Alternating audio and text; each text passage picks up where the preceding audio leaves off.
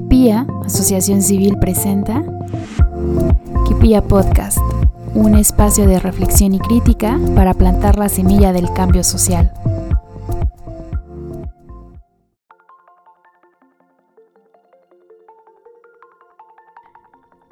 Hola, hola, ¿cómo están? Buenas tardes, noches, días, madrugadas. Eh, en esta ocasión estamos con una super invitadaza de lujo. Creo que ya lo habíamos mencionado en varios de nuestros podcasts y que todas estamos muy flipadas con su presencia. Eh, en esta ocasión nos, nos, acompaña desde, iba a decir desde España, pero ahora mismo está en Londres. Eh, tenemos aquí de todas las latitudes del mundo. Está con nosotros Eli. ¿Cómo estás, Eli? Muy bien, encantada de estar por fin aquí en este podcast de Quipilla y muy feliz de compartir el espacio con mis maravillosas diosas mexicanas. Oh, Hermosas. Gracias. Y pues también está con nosotras Vale, que también este ahí siempre está con en, en nuestros podcasts. De cualquier parte donde yo me encuentre, me uno. y también está Ems. Hola Ems. Qué bueno. Y pues su, aquí su, su servilleta, Iris Arellano.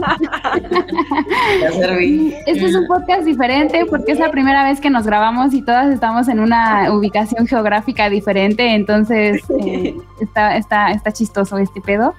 Pero eh, en esta ocasión, recuerdan que la vez pasada hablamos de el amor propio que creo que salió muy lindo porque al final todas amense y beso a Papacho y, estuvo como, no sé cómo lo hayan escuchado ustedes, pero eh, en relación con este tema viene pues también lo que hemos entendido y lo que se nos ha dicho que es el amor romántico, ¿no?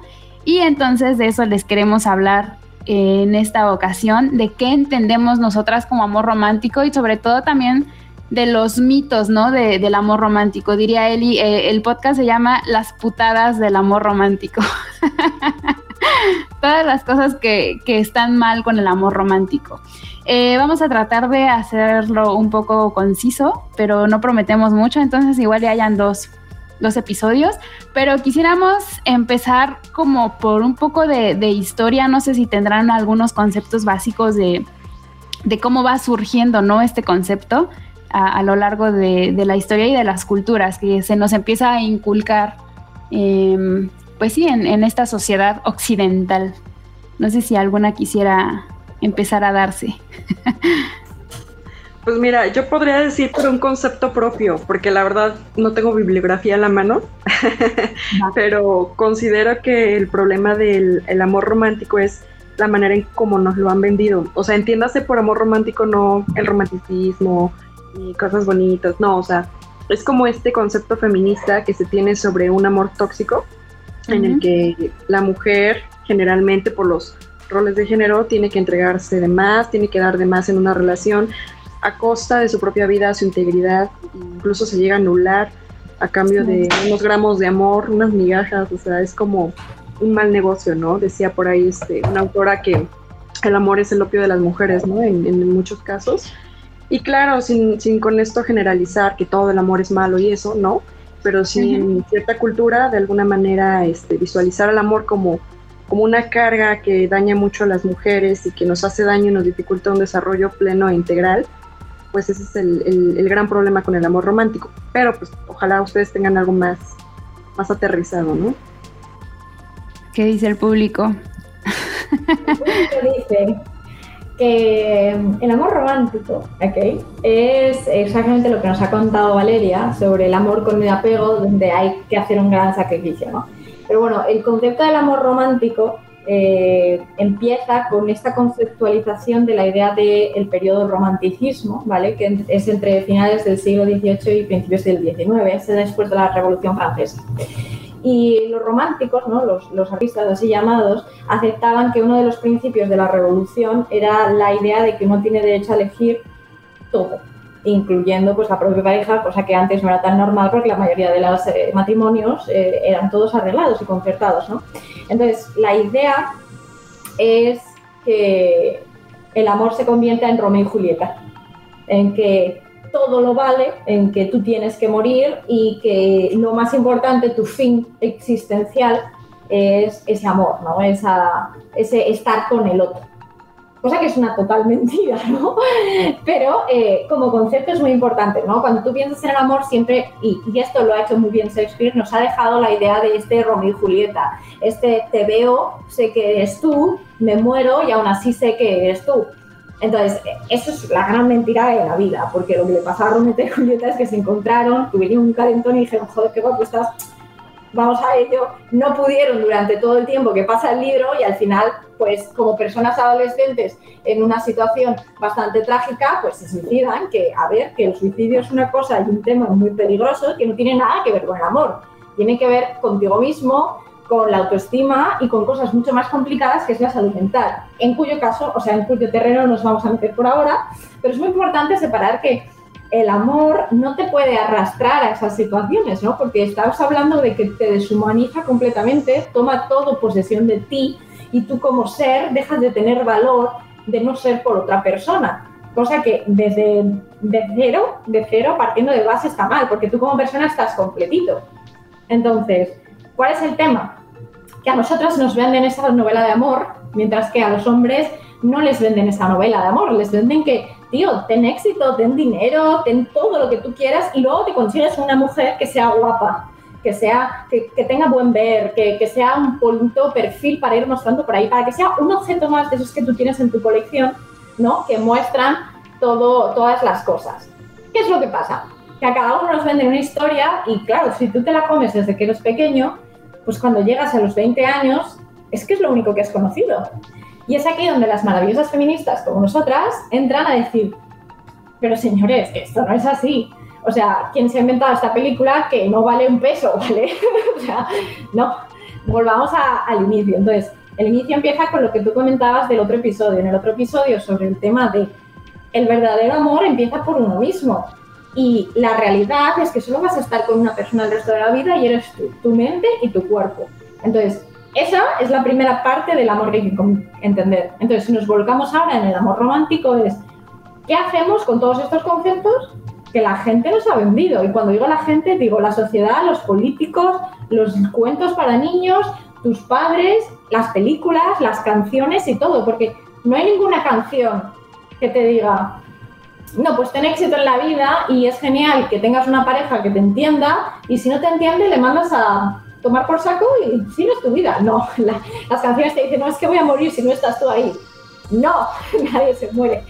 Pero eh, es muy importante que entendamos los conceptos de qué son estos mitos del amor romántico, porque el problema es que hay muchos y muchos de ellos, hasta que no te sientas a pensarlos y analizar qué es lo que está pasando, los crees, porque son tan básicos, tan conceptualizados, que tú realmente no piensas cuál es el doble trasfondo. Entonces ahí es donde está la parte más interesante, que vayamos a analizar cuáles son estos mitos para poder entender uno a uno dónde está, dónde está eh, la broma, ¿no? dónde, dónde está lo que no encaja. Claro, tocas muchos temas eh, creo que son base y fundamentales. Yo creo que ya dijiste todo el podcast, ya aquí cerramos. Gracias por acompañarnos el día de hoy. Eli ya lo dijo todo. ya no hay más que decir. Pero, pero es justo eso, ¿no? ya nos hizo la chamba la Eli.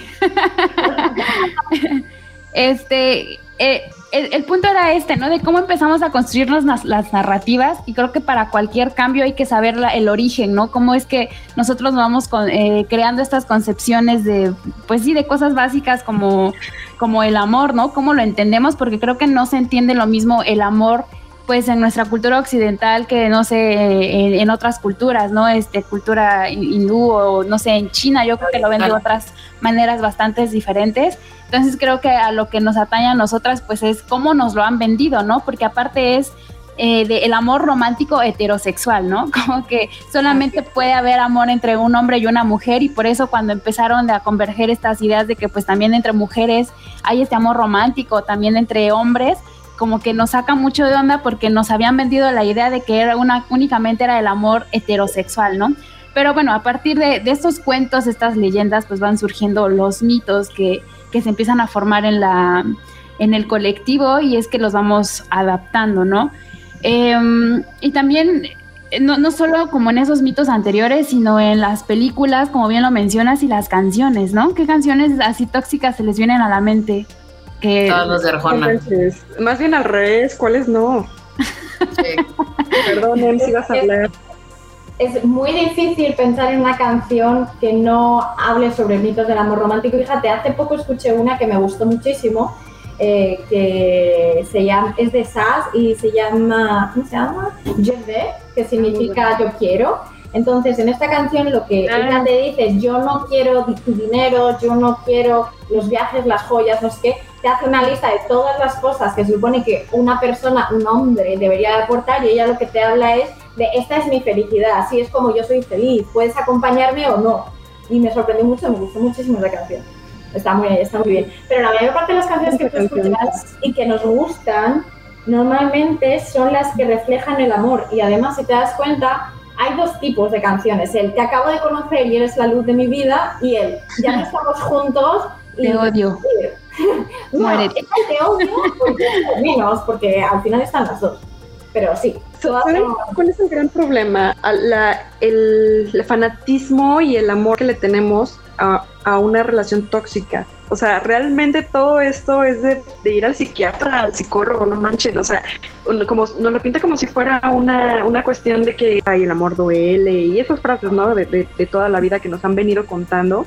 Y, y, es muy raro, o como bien decían, encontrar una película, una referencia de una relación sana, donde realmente, pues, sea una relación sana, no sé, no la típica de las novelas aquí toda dramática y todo eso, que obviamente está mal y el problema es que si lo normalizamos, si lo normalizamos, este, pues obviamente por eso vienen tantos conflictos y bueno, eh, si queremos eh, extenderlo así como verlo en una magnitud muy amplia, pues termina en hasta en feminicidios, ¿no? Por ejemplo. Sí, sí me escuchan. Sí. Ahí eso, eso, es el tema exactamente, eh, una cosa muy importante que tenemos que pensar es que el amor romántico no es una cosa que aparece sola, sino que está unida a todo Está unida al machismo, a los roles de género, a la historia que nos cuentan, a la heterosexualidad, a la idea patriarcal. A la salud mental de, las personas. A la salud mental. A la idea religiosa. A, la, religión. religiosa de lo que es el amor y el matrimonio, ¿no? Porque eso también es lo que uno tiene como que aspirar en su vida. Entonces, si tú coges todo eso, es, es, realmente la concepción entera de lo que es el patriarcado, ¿no? Entonces el amor romántico solo ese mensaje que se deja caer para que la gente, como eh, seres sin mente simplemente sigan esas directrices. Precisamente por y, ¿Sabes? Y, ahorita que mencionabas lo de la historia, es que históricamente esto ha sido por la fundación de una de, de las principales organizaciones sociales que tenemos, que es la familia. ¿No? O sea, la familia como la conocíamos hasta hace muchos años, que digo, ahorita ya se está intentando romper ese estereotipo de, de esa familia ideal en donde es mamá, papá, los hijos y el hijo es mayor y es el hombre de la casa y la más chiquita es la que se queda a cuidar a los papás de siempre, o sea, típica familia mexicana, ¿no? Entonces, eh, eh, desde esta primera organización social, eh, obviamente esto quitando a, las civilizaciones en donde sí existía un matriarcado, en realidad la generalidad o nuestra idea occidental, este, pues fue el sistema familiar en donde el, el padre era el que como tenía, era el proveedor, entonces la paternidad tenía que estar garantizada para obviamente heredar eh, y por esto es que se tenía un control de la sexualidad de la mujer, ¿no? Entonces, este, por, por, todo, por toda esta construcción social que nos vienen vendiendo, es que, es que de ahí nace un poquito el amor romántico, ¿no? De la mujer tiene que aguantar porque, porque si es cierto, vaya, si también nos vamos a los sistemas económicos en los que hemos vivido, en donde efectivamente el hombre anteriormente por el sueldo eh, era y podía mantener una familia de cinco o seis personas, este, pues es válido, pero como también las crisis económicas nos han estado invadiendo, hay una necesidad en la que la mujer también entre al mundo laboral. Y cuando entra al mundo laboral, el problema es que no quieren tampoco erradicar esa idea de que la mujer tiene que ser idealizada como madre, ¿no? Entonces, y aquí vienen todos los temas de que, oye, necesitas el sustento también de una mamá, de, de, mamá, de, quien típicamente tenemos como madre, y que si me escucha mi madre va a decir que ya no tengo, pero este, pero pues es cierto, o sea, también cuando las, las mujeres comenzamos en este plano de ser mamás, pero también estar en un mundo laboral, pero no les gusta que también las mujeres aportemos a la casa, o es un sí trabaja, pero lo que ya hablábamos también con el tema del techo de cristal, ¿no? En, eh, eh, típicos trabajos en donde no vas a tener mm, mucho, no te van a consumir mucho tiempo, eh, para que también no pierdas este ojo tu maternidad. Entonces, es un, o sea, sí tenemos ya la necesidad de que la mujer aporte a una casa y que, y que la mujer también forme parte del ámbito laboral, pero no nos gusta que tengan cierta independencia. Entonces, eh, hay pues también ciertas contradicciones de de, este mito, ¿no? De, de, la familia, que también sabemos que las familias no son como nos las han pintado, hay muchos otros de familias, pero bueno, vivimos todavía en una heteronormatividad en donde existe una influencia todavía muy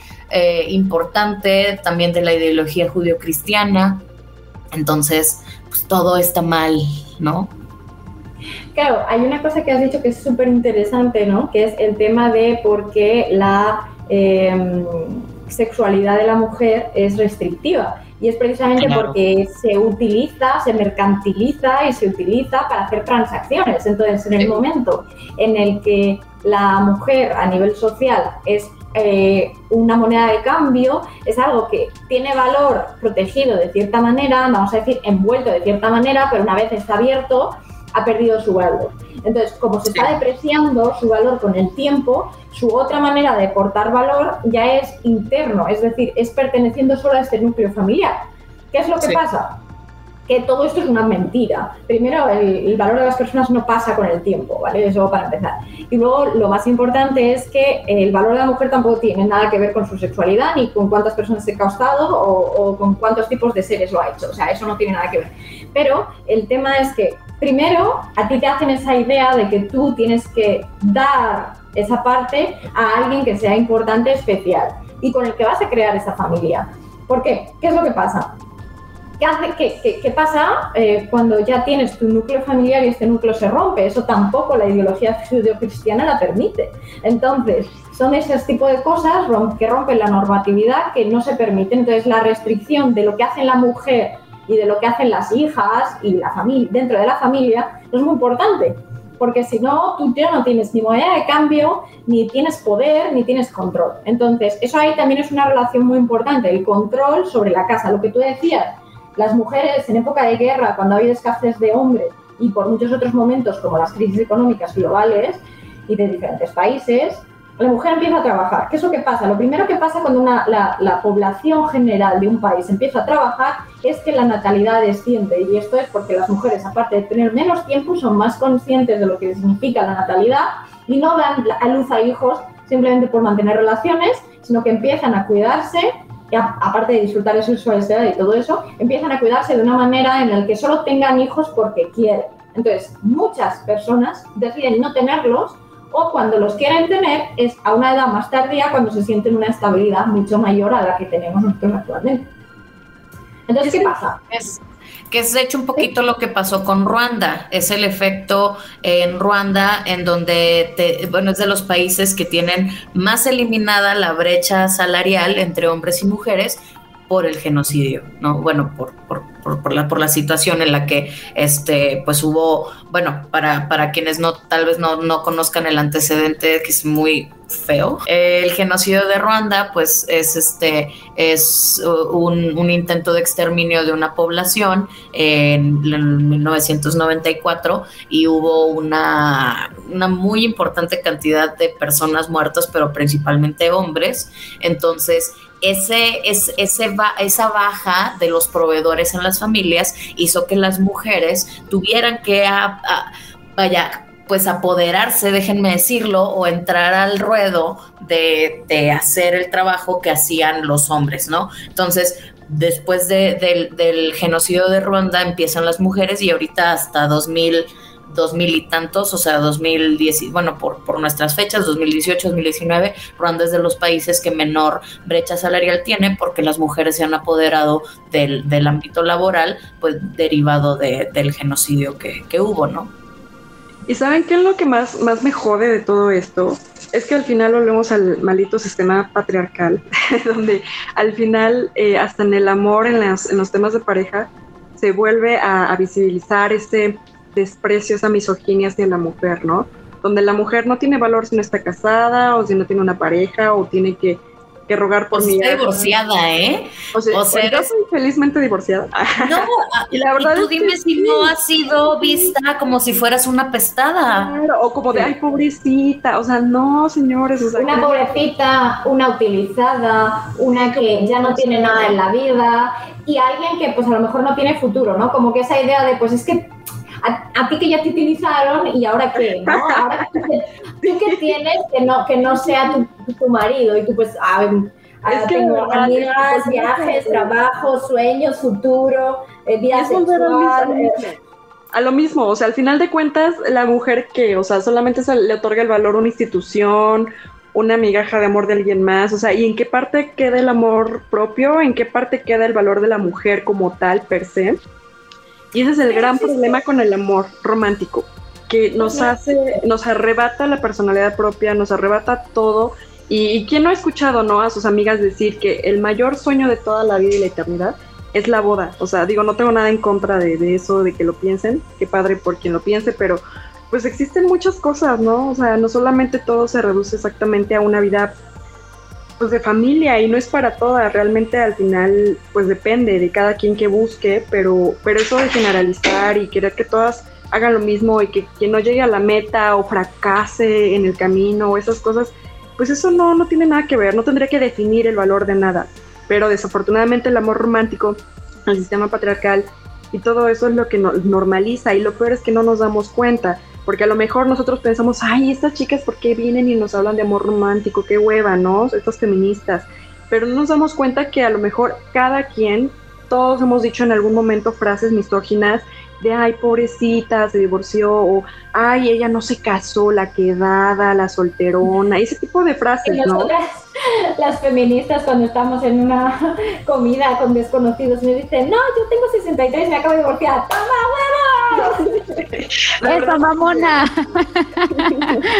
ella, ella. pero, pero sí creo que, que lo más importante es, es la felicidad de la mujer y no se me da cuenta que la felicidad, una mujer feliz es mal vista, o sea, no, bueno, yo, yo me doy cuenta que como que les molesta, les incomoda, no sé, como que si, si disfrutas tu sexualidad, si disfrutas tu vida, si disfrutas algo como que se vuelve un tema ahí como de, de, mala mujer, ¿no? Ya, pues de ahí viene el rol de la buena mujer y de todo lo que viene consigo, ¿no? Pero además, vale, eso yo creo que tú lo has vivido mucho, que ni siquiera es solamente que los hombres lo hagan, sino que las propias mujeres, como tenemos tan construido desde que somos bebés, desde que somos niñas, esa idea de lo que es lo que es el éxito y lo que es el fracaso, y nuestro éxito tiene que ver con tener una pareja estable y con la que estés, no bien, con la que estés, que es muy diferente hasta había eh, una, obra de teatro que decía, no seré feliz, pero soy casada. Era muy wow. Es fuerte, es fuerte. Qué fuerte. es que, tiene, y tiene precisamente que ver con estas construcciones que nos hemos hecho, ¿no? Ahorita les, ahorita que mientras Vale estaba eh, hablando me acordé de esta concepción que tenemos de que el amor es sacrificio. No sé ustedes qué piensan. Creo que es súper común decir que el amor implica siempre un sacrificio y las personas que no quieren sacrificarse tanto, como que no lo ama de verdad, ¿no? Y deja tú eso. A ver, o sea, eh, ahorita que hablábamos de que sí es una construcción histórica, bla, bla, bla, a ver, es que nos han bombardeado con novelas. O sea, yo culpo a las televisoras por vendernos esta idea. Culpamos a Televisa en, México. Es que no es la única. A todas las televisoras. También O sea, Disney. Eh, claro. O sea, porque, porque reitero, y muchos, de hecho muchas personas me dicen es que estás en contra del matrimonio. No estoy en contra del matrimonio, estoy en contra del matrimonio como si fuera una meta, como si, o sea, eh, como si fuera una meta, perdón, una meta forzada. O sea, como si a fuerza ya terminaste de estudiar y bueno, ¿y ahora qué sigue? ¿No? Ah, pues te tienes que casar. Es que, es que, bueno, eso es otra, ¿no? Tenemos una escala de tiempo en la que a los 30 años pues has tenido ya que estar casada y tener un trabajo. Ahora por lo menos nos dejan tener trabajo, ¿eh? Señoras, vamos a aplaudir eh, tienes que tener un trabajo y ya con eso tienes algo, pero si pasas los 30 y no estás casada, ojo, vas mal, si pasas los 40 y no tienes un hijo, algo te pasa. Y, sí, y, por el tema también un poquito biológico, porque, bueno, creemos que el matrimonio a fuerza es porque hay que tener hijos. ¿No? o sea, esta obligatoriedad biológica de reproducirte. O, o, el típico, mí, no saben cómo me bombardeaban con el, es que naces, este, te reproduces, este, vives y mueres. No, no me tengo que reproducir para empezar. No es una obligación, no tengo que tener hijos. O sea, también nos ven a la mujer como esta idea de que somos un vientre, nada más. Sí, pero eh, eso, fíjate, a mí me hizo muchísima gracia. Hace tiempo, hablando con un compañero de mi anterior trabajo, me acuerdo que él me contaba que ya llevaba, pues yo creo que 15 o 16 años, y él siempre decía mi esposa, amante y compañera, de la que solo me acuerdo cuando no queda papel del baño. Claro, yo lo oía siempre y era monstruoso. espera, lo curioso es que él tiene una amiga, eh, una amiga que cada 5 o 10 años cambia de novio, ¿no? Eh, no está permanentemente con la misma persona. Y él me decía, sí, es que al final tú te juntas, te quedas, te estableces y la vida continúa. Y más o menos pues sobrevives el día a día, aunque estés un poco amargado, pero una vez tienes hijos, pues te da la sensación de que todo merece la pena. Y yo le dije, ¿qué pasa con tu amiga? Eh? Porque ella no lo hace. Y me dijo, es que la gente que no se engancha a alguien de esa manera debe de tener alguna tara claro, yo le decía, la tara tienes tú, tonto el culo. Pero claro, es muy curioso porque hay un número de población muy grande que sigue estas pautas sociales para no desencajar, para no estar fuera de la norma, pero son absolutamente infelices. Y en cambio, las personas que toman sus propias decisiones y que son capaces de decir, oye, estoy contigo porque me gustas, oye, no estoy contigo más porque nuestras condiciones han cambiado, porque tu persona ha cambiado, porque yo he cambiado. Y ahora mismo yo quiero otra cosa y eso se considera como si fuera algo negativo, en vez de ser algo positivo y decir, tú eres una persona con autodeterminación y que has decidido cuál es tu camino en la vida y resulta que eso es malo. Y, eso es tremendo. Mira, hace, antes de empezar esta serie, eh, el podcast, estaba viendo una peli española malísima, pero el caso es que me la había puesto ahí eh, de fondo. Y lo curioso es que hay una chica, ¿vale? La, película es muy tonta, va simplemente de cuatro hermanas que se llevan muy mal, que resulta que tienen que volver a casa porque su madre. ¿es la de Valeria? No. Y, ah. la, y la madre les dice, la madre les dice por un vídeo del notario, porque ella se ha muerto en su testamento, que cada una es de un padre diferente y que por favor busquen a su familia. Entonces tú al principio dices, ah, genial, va sobre los amantes de la madre, ¿no? No suena tan mal. Bueno, pues a la chica principal que está en Nueva York, que dejó a su novio tonto el culo y se fue a Nueva York a tener muchísimo éxito y tener una barbaridad de dinero y, generar su propia maravillosa vida, toda la película, el padre, el exnovio, las hermanas, es que estás enamorado de él y es que la vida no tiene sentido si no la compartes con la persona de la que estás enamorada. Y un huevo. La persona primero con la que te enamoraste hace cinco años no tiene nada que ver con la que, persona que tienes delante. Y segundo, el éxito que ella tiene y todo lo que ha construido lo ha hecho por ella con sus ovarios, con su trabajo duro. Y eso no tiene nada que ver con que no pueda compartir la vida con alguien. Yo espero que en esos cinco años en Nueva York se haya follado todo Nueva York. O sea, ¿qué me estás contando? Pues no, te la ponen como si estuvieras triste y tú. No, esa señora tiene éxito y puede hacer lo que le dé la gana. Y si quiere volver con su exnovio, volverá con su exnovio, pero eso no es el argumento de la película. Pues no, al final lo vuelcan como para que eso sea lo interesante. Entonces, una película que va sobre supuestamente una madre eh, absolutamente liberal se transforma en, joder, es que no eres nadie si no estás con el amor de tu vida y tú. Pero ¿qué es el amor de la vida? Vamos a ver, vamos a empezar por ahí. Las medias naranjas no existen. Lo siento a quien que le gusten las medias naranjas, pero es que no existe. Es que, todos somos pelotas de ping-pong, ¿sabes? Y ya está. Es una mentira, no, no crean eso. sí, es bueno que sepan, no solo tengan los oyentes, pero que sepan que eso no existe. sí, no, y justo va un poquito orientado hacia la heterosexualidad y la monogamia, ¿no? Que son características normales, naturales, porque sigue lo dictado por la naturaleza. Eh, al menos eso, eso nos comenta Coral Herrera, ¿no? Porque sí, la realidad es que también esta, e, esta idea del amor va un poquito a parejas de adultos con una identidad igual, uniones de dos a dos, este matrimonio, reproducción, ¿no? Y porque esto es lo científicamente correcto, lo natural. Pero la realidad es que la monogamia también no es natural de nosotros. O sea, sí somos muy monógamos, pero como quiera pues el adulterio y la, la prostitución están a la vuelta de la esquina. Entonces, ¿qué tan monógamo eres, no? Yo, creo que, eso es como las preferencias sexuales. O sea, no es, no es natural o no natural. Cada quien las, las, preferencias sexuales no existen porque no son preferencias, no eliges ser homosexual. Bueno, o eh, bueno, yo lo digo. Las orientaciones ser monógamo, ¿no? Ves que siempre se, siempre se dice, ay, pero eso es lo que pasa. Lo, que, lo, que está, lo que Valeria quiere decir es que es una elección el ser monógamo o polígamo o eh, de parejas abiertas, ¿no? No monógamo, de todo lo que entra dentro de las relaciones abiertas. Pero no es cierto. El problema es que la sociedad te dicta, te dice, te enseña y te educa y luego cuando tú llegas a tus tantos años, dependiendo del país en el que hayas tenido la suerte o la desgracia de nacer y con las condiciones sociales de tu familia que tiene mucho peso. Tienes razón. Entonces es cuando tú empiezas a decir, elijo. Pero elegir primero lleva a preguntarte, ¿lo que siempre me han dicho es correcto? Entonces tienes que ir muchos pasos atrás antes de ser real y de elegir, porque le pasa a muchísimas mujeres que empiezan a ser lesbianas, no monógamas, o que tienen una relación fuera de su relación habitual, o que incluso empiezan a se divorcian y les cuesta años ser capaz de estar con otras personas. Y no es porque no tengan algún problema sexual o que sean asexuales o que no sientan ese tipo de atracción o interés. Tienen ese problema de la culpa. Y esa culpa es judio-cristiana. Esa culpa es la de que tú no vales nada si no tienes relaciones sexuales. Es que si tú no eres monógamo, si no le tienes toda la el respeto a lo que es el concepto de pareja, tú no existes, ¿no? Porque estás fuera de lo que es lo que es válido para esta sociedad.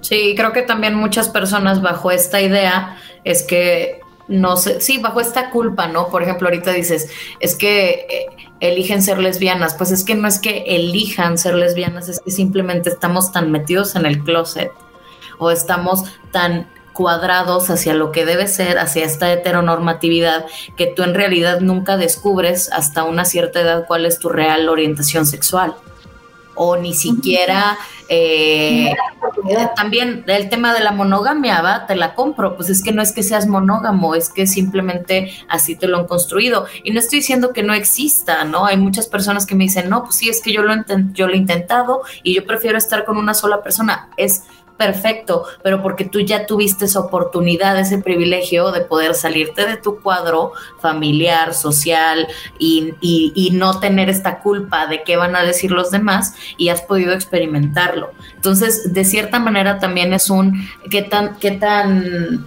Es, es que el tema es un control también, o sea, ¿qué tanto nosotros servimos siendo controlados, siendo bajo esta misma construcción de que el matrimonio heterosexual funciona.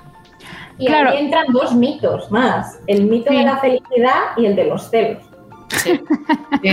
Sí. yo creo que al final todas estas como pláticas se reducen a saber de que por qué pensamos lo que pensamos, ¿no? ¿Por qué elegimos lo que elegimos?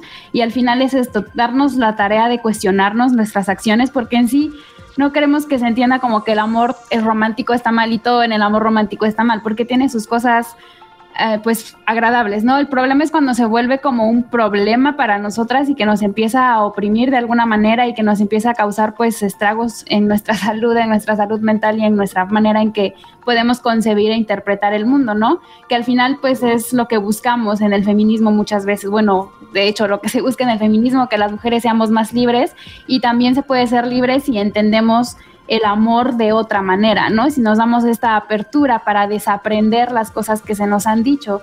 Y, justamente ya han estado mencionando varios de los mitos a lo largo de esta plática y sí me gustaría irlos como nada más enumerando para que no se pierda ahí un poco la, audiencia y pudiera eh, como, como tenerlos más en el radar. Entonces, bueno, uno de ellos es el que mencionaron justamente hace rato, ¿no? El mito de la media naranja de que viene justamente con esta leyenda de Aristófanes cuando cuenta de, que antes éramos unos seres redondos, ¿no? Que andábamos ahí en la, en la tierra y que un día un dios se enojó y nos partió a la mitad y que desde entonces ya estamos malditos y vamos en la búsqueda eh, por esta otra mitad, ¿no? Que quién nos la quitó. Y por eso igual nos traumamos mucho de decir el amor de la vida, ¿no? Porque asumimos que es una sola persona única para nosotros y que si no la encontramos, pues ya vamos a valer cheto porque nuestras vidas van a ser muy tristes, ¿no? Sin esa otra mitad. Pero pues desde ahí estamos mal, o sea, el amor no es así, el amor se, se construye de, pues desde muchas otras formas y también creo que es importante entender que como humanos vamos cambiando. Entonces, las personas que fuimos hace cinco años ya no somos las mismas que somos ahora, ¿no? Entonces, que a veces sí es muy complicado que la otra persona también crezca a tu mismo ritmo que la otra persona esté en la misma sintonía que tú. Entonces, pues solo hay, hay que entender, ¿no? Que no, que no es obligatorio este, que es otro de los mitos, el de la eternidad, ¿no? Como de que el amor tiene que ser eterno y para siempre y hazle como quieras, pero si no, no era amor, ¿no? Bueno, este, no sé si quieran decir algo más de lo de la media naranja. Nos vamos al siguiente. Algo que se me esté... Yo soy toda una naranja enorme. No, es más, soy un melón. sandía. Una sandía, ándale. Luego el otro es este. A mí me ha gustado mucho lo que has dicho de que el amor se construye y eso es algo que podríamos hablarlo después. El amor eh, no es algo que aparezca desde cero cuando ves a alguien, no tienes eh, ahí un rayo láser que vas lo tras, lo, lo, ¿cómo decir? Eh, lo pasa a través de él y dices, oh, maravilloso, no, eso es quiero echar un polvete contigo aquí y ahora porque eres guapo o guapa. Enamoramiento y atracción sexual. Exacto. no la llamamos enchulamiento o encoñamiento. Aquí el enculamiento. Enculamiento, exactamente. Alguna parte genitalera. Luego, el otro es el mito de la exclusividad, ¿no? Lo que igual mencionaban, de que solamente se puede sentir por una sola persona y también tiene que ver pues con el egoísmo humano y que sientes que la persona es esta propiedad, ¿no? Y creo que también tiene relación con lo de los celos, que es cuando empiezan las personas a, a, romantizar los celos, ¿no? Porque eres mía y es, tienes que ser exclusivamente de mí. Y también un poco relación con la monogamia. Ahí importa mucho, mucho el tema de, de que el deseo, el erotismo y el romanticismo no el amor romántico, sino el romanticismo, la idea de los gestos afectivos, todo tiene que ser hacia tu pareja. O sea, si tú sueñas, piensas o ves a alguien por la calle que es atractivo y dices, mmm, oh yeah, baby. Rico. al infierno. Entonces, eso es muy importante. que el, tema de la felicidad incluye tus pensamientos, de se construye desde cero. Claro. Y está completamente ligado también con nuestras inseguridades. Por supuesto. Con el, sentir, con el sentir que no eres lo suficiente para otra persona y el hecho de que esté buscando a alguien más es porque no estás cumpliendo. No lo satisfaces, sí. Y eso está súper jodido, ¿no? Que tanto, si tú ya tienes inseguridades y luego la otra persona hace cosas para que se aumenten, es como de súper red flag, súper relación tóxica. Pero eso, eso lo que has dicho es súper importante. Hace cosas para que te las aumente. Ojo, cuidado. Aquí hay dos o muchos, pero al menos dos tipos de personalidades. Las personas que tienen responsabilidad afectiva y los cabrones.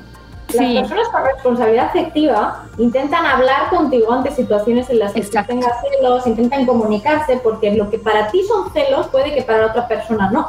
Sea nada. Claro, no está haciendo una acción para hacerte sentir mal, está haciendo una acción que para esta persona se considera A y para ti se considera celos. Entonces es muy importante esa, ese canal de comunicación de qué es lo que yo siento, qué es lo que yo paso. Pero claro. existen las personas con no responsabilidad afectiva, los mamones, que se pueden llamar así alegremente, eh, los que son personas que pueden actuar de muchas maneras, pero una de ellas es causándote celos a propósito. Eh, el típico te ignoro, te escribo, te escribo, te ignoro, de tal manera que no solo sientes celos porque piensas que hay más personas, sino que nunca te lo dejan claro para que tú, tú mismamente entres en un bucle obsesivo y no puedas dejar de pensar. Y las personas que actúan físicamente para hacerte tener celos, demostrándote que ellos tienen control sobre ti, que esas son las personas más agresivas. Sí, así es. ¿Querías decir algo, Val? Sí, digo que de ahí también se desarrolla la violencia psicológica, ¿no? Y de ahí la importancia de conocer los cinco tipos de violencia, bueno, son más los tipos de violencia, que la psicológica es bien importante y ahí entra tal vez también el, el gaslight, que es una especie como de manipulación. Y todo, todo esto del amor romántico tiene que ver con que el amor también debe tolerar cierta violencia y que si te cela es porque te ama. El amor mata. Ah, el amor mata. Que Romeo y Julieta son intensos y realmente fue amor porque se murieron al final. Y, al final este idiota, la violencia, al final de como cuentas. este idiota que dijo que el feminicidio era un acto de amor. Ah, la- ¿quién dijo No, eso? No, no he oído de No lo leí. No, no quiero saber. Es como No, esta frase de que te dicen cuando eres niña y algún niño te molesta en el patio y es eh, los que Ah, se pelean sí. se desean. Y te, y, y te lo dices desde peque, ¿no? Porque te está pegando, porque, El te, pega, porque, porque te pega un chicle, es porque te quiere. Y es como, no, Sí, no es que, manches. eh, me está acosando, eso, eso es acoso, eso es bullying, eso es denunciable, eso es, está sobrepasando mis límites y mis derechos como ser humano. Hay que dividir y hay que reconocer muy bien tus derechos humanos, tus derechos como persona y todo lo demás. O sea, en el momento en el que algún derecho es atropellado, justifícalo con amor. Tú quieras, gustes y mandes. No existe justificación para empezar. No, es manipulación y control. Y ahí es muy importante, entra algo muy, muy importante, y ahora dejo a Iris terminar con los mitos. Eh, lo más importante es saber poner límites. Si alguien expresamente le has puesto límites y los sigue sobrepasando, eso significa que no te respeta, sino que te controla, intenta pasarte. La Pero es que aceptación no solo poner límites, güey, porque también es un... eh, muchas veces no te puedes salir de ahí. No, no, no, no digo que pongas límites y si no le denuncies y que le mandes de la chingada, porque cuando estás dentro es muy difícil, pero antes de entrar, ahí es donde tú tienes que saber a qué punto le tienes que decir no. Es decir, es mucho más fácil cuando desde el principio estás en una relación sabiendo y siendo un poco consciente de lo que significa la pareja en un concepto menos amor romántico y más compartir compañeros de vida y en el momento en el que tú empiezas a poner límites a una persona, en dos o tres meses te has dado cuenta cuando la persona no vale, porque te trata de una manera irresponsable. Pero es verdad que lo que cuesta muchísimo es tener la auto, eh, ¿cómo se dice? La confianza en ti mismo suficiente para entender que lo que está haciendo efectivamente es romper ese límite que tú has dicho y después encima tener la capacidad de decir, ¿sabes qué? Hasta aquí hemos llegado. Eso es muy complicado.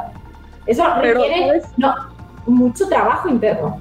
Sí, sí, Sí. lo que acabas de decir es completamente cierto, pero te lo está diciendo alguien que lo vivió. Yo creía que era consciente, que era súper pro derechos y la fregada, pero si vienes de un sistema patriarcal, de todo un sistema de crianza en el que te dicen esto es lo Sí. normativo, lo correcto, hasta tú llegas que a no lo pensar, ves. yo Lo no me romantizas, justamente. estoy cargando mi cruz y ese tipo de estupideces.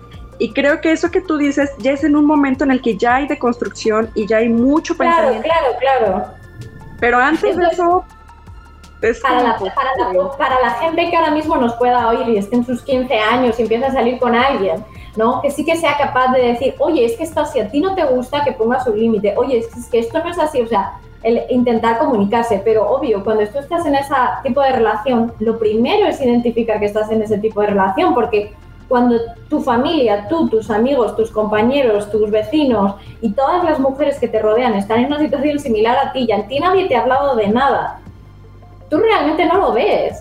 Y no es porque estés ciego o no lo quieras ver, es que no entiendes lo que te están diciendo, te hablan en otro idioma. Exacto.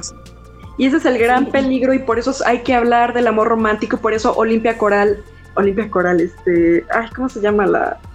Este, Coral Herrera. Coral Herrera, perdón, lo dice, la- por eso el amor romántico es política, al final de cuentas, porque ojalá fueran casos aislados, ojalá solamente a ciertas personas les No. pasase, pero es un tema de todos los pinches días, Mundial. de todos, todo el planeta, a Además, en primer mundo. realmente es porque tenemos un sistema que normaliza todo eso, incluso si lo cuestionas eres mala mujer, mal vista. Sí, O sea, sí, sí. Pero además, a, Hay mucho trabajo que hacer ahí, mucho. a mí es me encantaría, me encantaría poder deciros que aquí en Europa es diferente, pero aquí en Europa también estamos de la chingada. Obviamente, eh, a nivel de violencia podría yo de- decir dentro de lo que cabe que a otro nivel, pero nos queda un camino para andar brutal. Y ese es uno de los grandes problemas, que no hay ningún país en este momento en el mundo en el que puedas decir, copiamos su sistema tal y como lo están haciendo, porque lo hacen bien, porque es mentira. Hay, hay países asiáticos en los que pasa A y B, países europeos en los que pasa C y D, países africanos en los que están en... O sea, es que no hay ningún continente que esté en igualdad, que esté en una equidad de género real. Entonces no tenemos a dónde fijarnos. Y cuando no tienes a dónde fijarte, pues es muy difícil salir de tu burbujita. Porque tú vives en... eh, tu mundo es ese, esa es tu realidad. Muy fuerte. y, y sí, es que, como decíamos, ¿no? Se conecta también con la responsabilidad afectiva, con el amor propio, con las cosas que vamos pues aprendiendo y de alguna manera vamos aprendiendo a ser relaciones más sanas, que creo que sería importante hablar en algún otro episodio de cómo construir relaciones sanas, que digo, no somos expertas, pero creo que no hemos cagado mucho, entonces podemos decirles al menos qué no hacer para, para construir relaciones sanas, ¿no? Porque igual te vas dando cuenta de qué es lo que ya no quieres, cuando llegas como al punto límite de, güey, ya dejé que me sobajaran tanto que ya no lo voy a permitir. Entonces... es, algo, pues, perdón, sí. Date quería decir que ahí entra algo muy importante en lo que me gustaría hacer hincapié. El amor romántico se extiende a todo y todas las personas de tu entorno.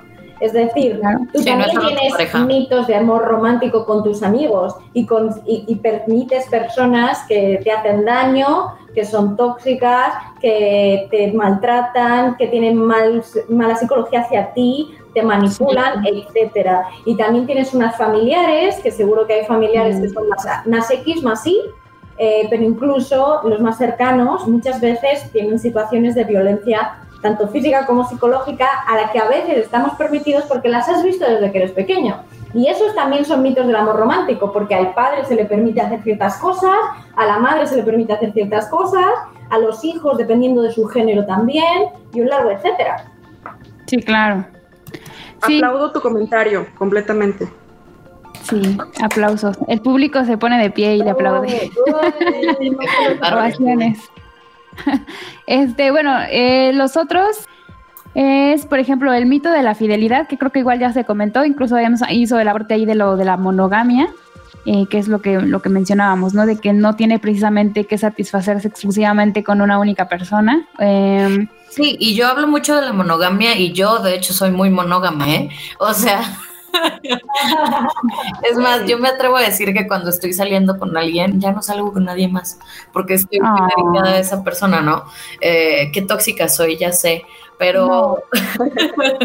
sí, a ver, lo que ahorita decía él, el amor romántico también no es la muerte al romanticismo, ¿eh? Exacto. O sea, así como también romper el patriarcado no es romper la cordialidad ni la de hecho la, ternura la ternura es la ternura o sea a ver no no no no crean que, que, que, ese es nuestro punto. O sea simplemente es un en el punto o sea es como como ah no es que ella es ama de casa entonces no puede ser feminista. Pues discúlpame por esa estupidez claro que no.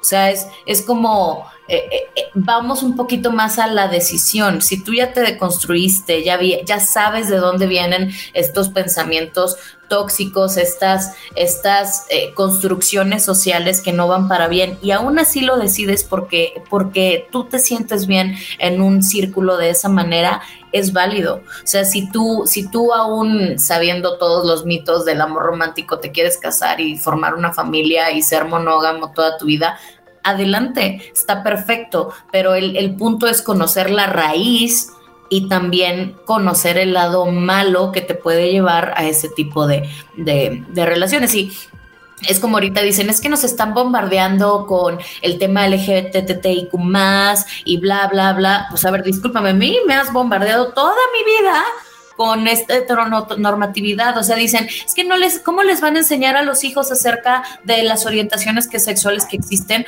A ver, a mí me ponían en las kermeses un registro civil de mentiritas para que te casaras con el que te gustaba. O sea, ¿en dónde vienen sus imposiciones sociales? ¿No? O sea, por eso es un... Eso es adoctrinamiento, claro, es control todos los anuncios que ves en la televisión son, incluso aunque vives en un país que no es eh, eurocentro europeo, todos son blancos, heterosexuales, a poder ser de vez en cuando rubios, y siempre, siempre son personas, además, físicamente en cierto peso, en ciertas circunstancias, entonces todo está comprimido, ¿no? Entonces aquí lo que te venden es que eso es la felicidad y eso es el éxito, pero otra de las cosas que tú estabas viviendo, ¿no? Si tú has decidido ser ama de casa, es fantástico, cierto, pero también puede pasar lo siguiente, que tú hayas decidido en un punto de la vida que eres ama de casa, que luego decidas que no, que luego vuelvas a hacerlo. porque La idea del feminismo es que seas lo que te salga de tu coño, que para eso está. para que seas feliz. Otra vez te aplaudo, otra vez te aplaudo, Eli. Es que es muy importante. Ay, ya deja de tomar, ya. Creo que es muy importante decir que las, el proceso de construcción dura toda tu vida y durará más. Porque empiezas con el feminismo, por lo que sea, eh, luego te metes en los grupos eh, LGTBI, después te metes, te das cuenta de que la- eh, está el tema del racismo, luego te metes en. O sea, es ¿no? Porque, porque por eso incluyo lo de la gente blanca en los anuncios, porque a mí me sorprendió que en México toda la gente de los anuncios fuera blanca. Porque dices, madre mía, o sea, la mayor parte de la población yo no la veo así. Y no es porque las veas menos guapas, porque hay gente muy atractiva en México. Y dices, ¿y dónde están los Sí, a él le gustaban mucho los mexicanos, ¿eh? Paréntesis. Cabe decir que me gustan los, los oscuros de piel. No. las, y las, ¿eh? Aquí, aquí abrimos a todo. Pero es muy importante. Igual que, igual que un matrimonio homosexual es no solo válido, sino que maravilloso, también es un menage à trois y que haya más de cinco personas en tu familia matrimonial. Es decir, que tú te puedes casar y maravillosamente pensar que eres monógamo hoy y dentro de tres años decidir, oye, es que llevo comiéndome la misma sopa tres años y ahora me apetece experimentar y puede ser con tu pareja, con el vecino o con la vecina. Y eso también está bien, porque eso es parte del proceso de construcción, descubrir que quieres cambiar. Y eso es lo importante, cambiar. Exacto. Sí, que también como quiera sería interesante si, por ejemplo, en ese momento tú decidiste, pues, reproducirte y formar una familia, pues qué tanto también este cambio de decisiones afecta en la familia, ¿no? Porque de cierta manera, eh, vaya, yo, yo, yo igual vengo de una familia típica heteronormativizada y lo que sea. Este, yo puedo decir que viví una muy buena infancia, etc, etc, etc. Este, pero pues hay muchas personas que, por ejemplo, dis- bueno, muchos lo dicen, ¿no? Eh, es que mis papás son divorciados y eso me afectó durante toda la vida, ¿no? Eh, pero luego dices, oye, pero también qué tanto te afecta el haber vivido en una familia en donde tus papás necesitaban divorciarse y Simón. qué tanto no lo hacen Uh, por el tema de la familia. O sea, Sí. no es que ya tenemos hijos, es que esto, es que el otro. O sea, qué tanto forza el ya tener hijos, el quedarte en una relación tóxica, que es la es la es nuestro pan de cada día cuando cuando pues vemos todos los temas de violencia, por ejemplo, intrafamiliar, o sea, ¿qué tanto afecta? No estamos diciendo que lo ideal es una familia con dos, o sea, con mamá, papá y que estén eternamente toda la vida, pero también qué tanto si es de cierta manera necesario, porque tienes que estar ahí en la infancia de, de un hijo. Y no estoy diciendo que, más bien, no quiero hablar de la heterosexualidad, porque incluso este, pues pueden ser dos, dos, dos papás, dos mamás, lo que sea, pero qué tanto ese de la eternidad sí afecta,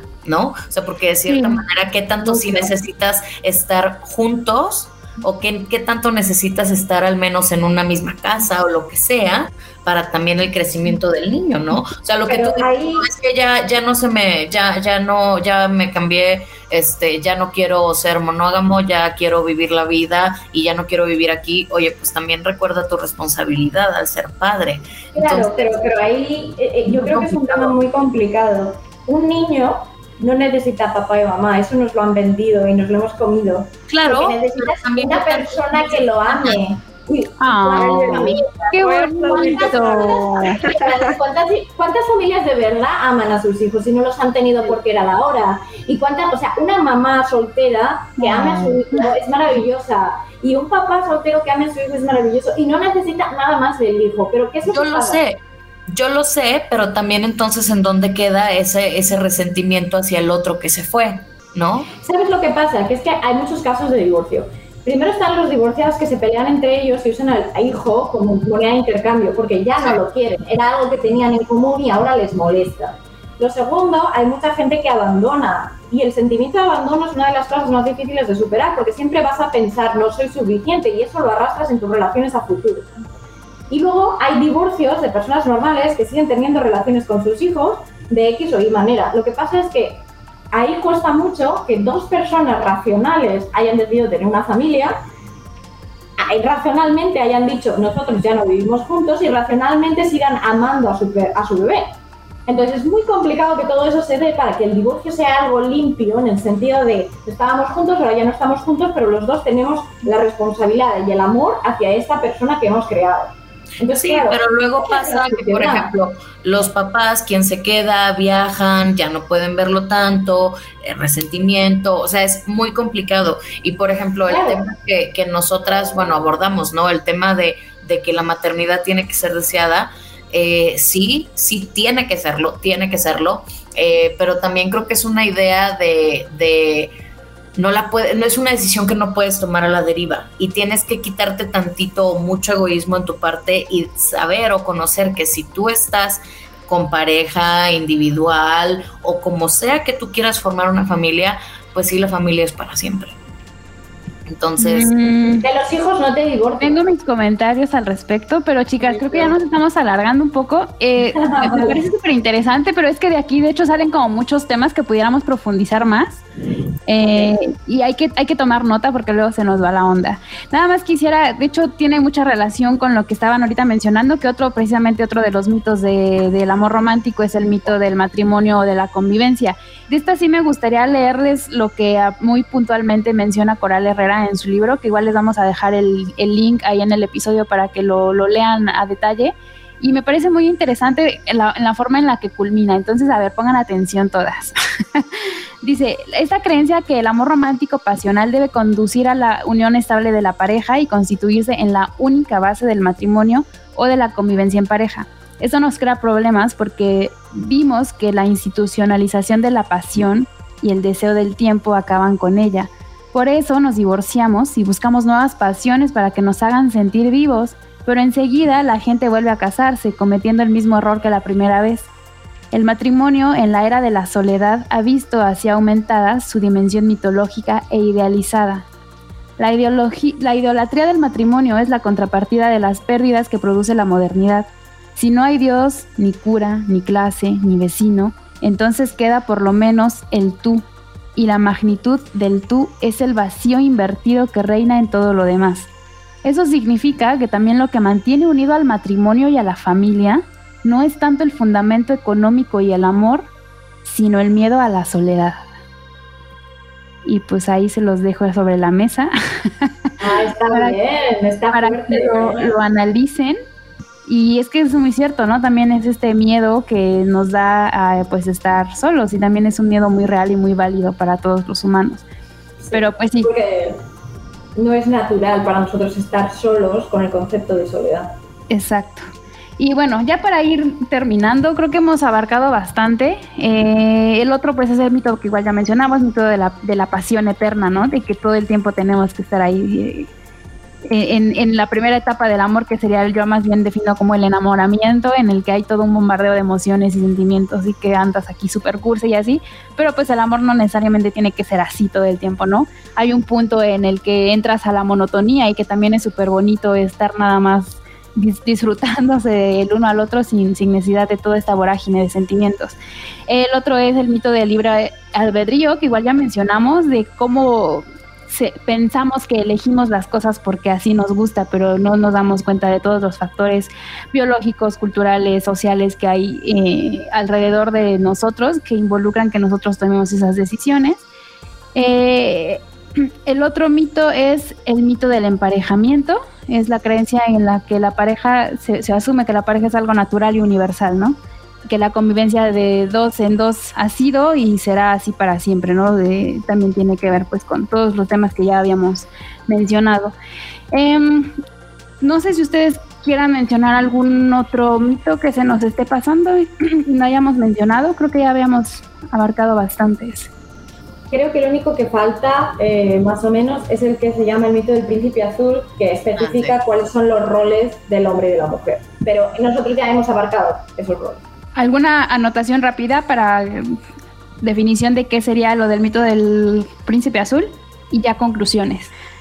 Pues el mito del príncipe azul viene a establecer el rol del hombre como ese personaje alto, guapo, eh, rubio, heterosexual, fornido y además eh, protector, paternal, luchador, etcétera, y el de la mujer como ese objeto que él debe de rescatar, porque nosotras somos inválidas, un poco tontitas, muy rubias, preciosas, eso sí, y a poder ser depiladas, ¿eh?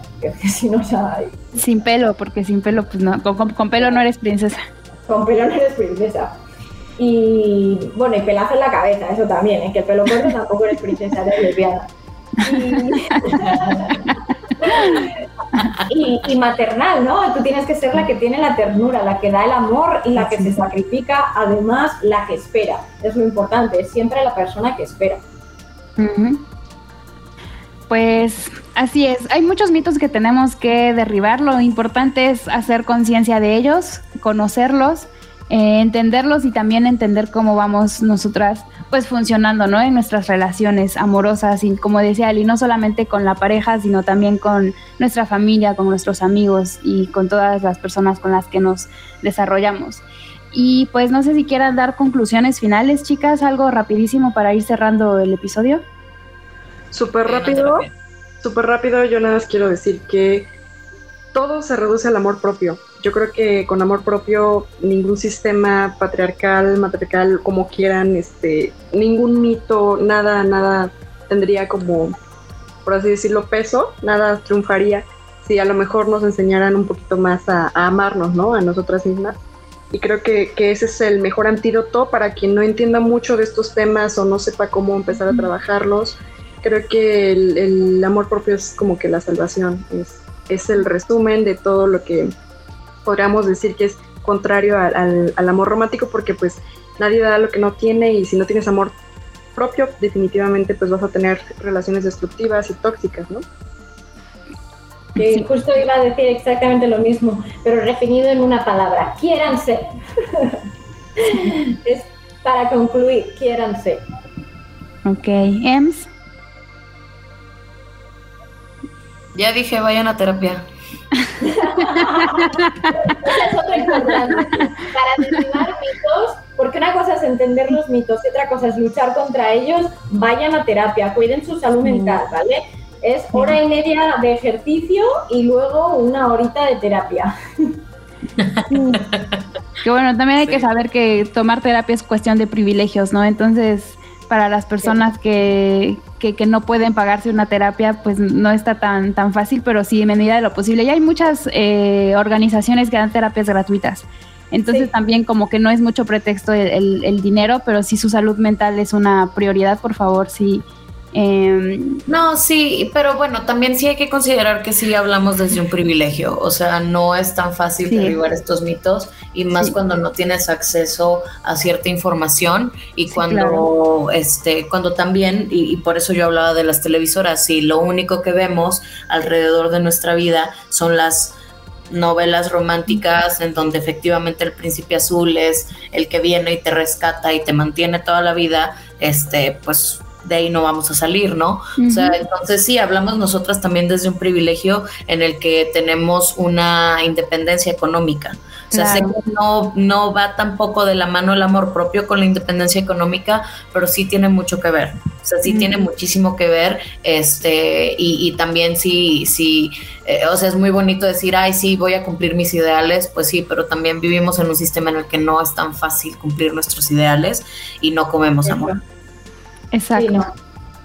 Sí, pues creo que eso al final todo se puede resumir a que el amor no debe de doler y que si se está sintiendo mal, quizá no está bien, ¿no? Entonces hay que tener mucho cuidado con lo que permitimos que nos den como o que nos vendan como amor y tener cuidado con las cosas que consumimos, ¿no? Llámese canciones, llámese libros, llámese películas, religión, adoctrinamientos, todo hay que ser siempre bien conscientes y hay que tratar de cuestionarnos por qué lo estamos aceptando, ¿no? ¿Por qué creemos que eso tiene que ser, que ser normal? Porque pues insisto, el amor no debe de doler y si duele es que hay algo malo. Entonces, igual, al final siempre se basa en comunicación y respeto hacia, hacia la otra persona con la que decidas compartir tu tiempo.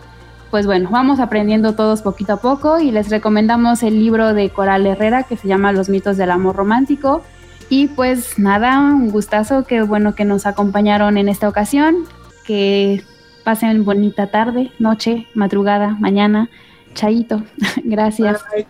Chaito. Bye.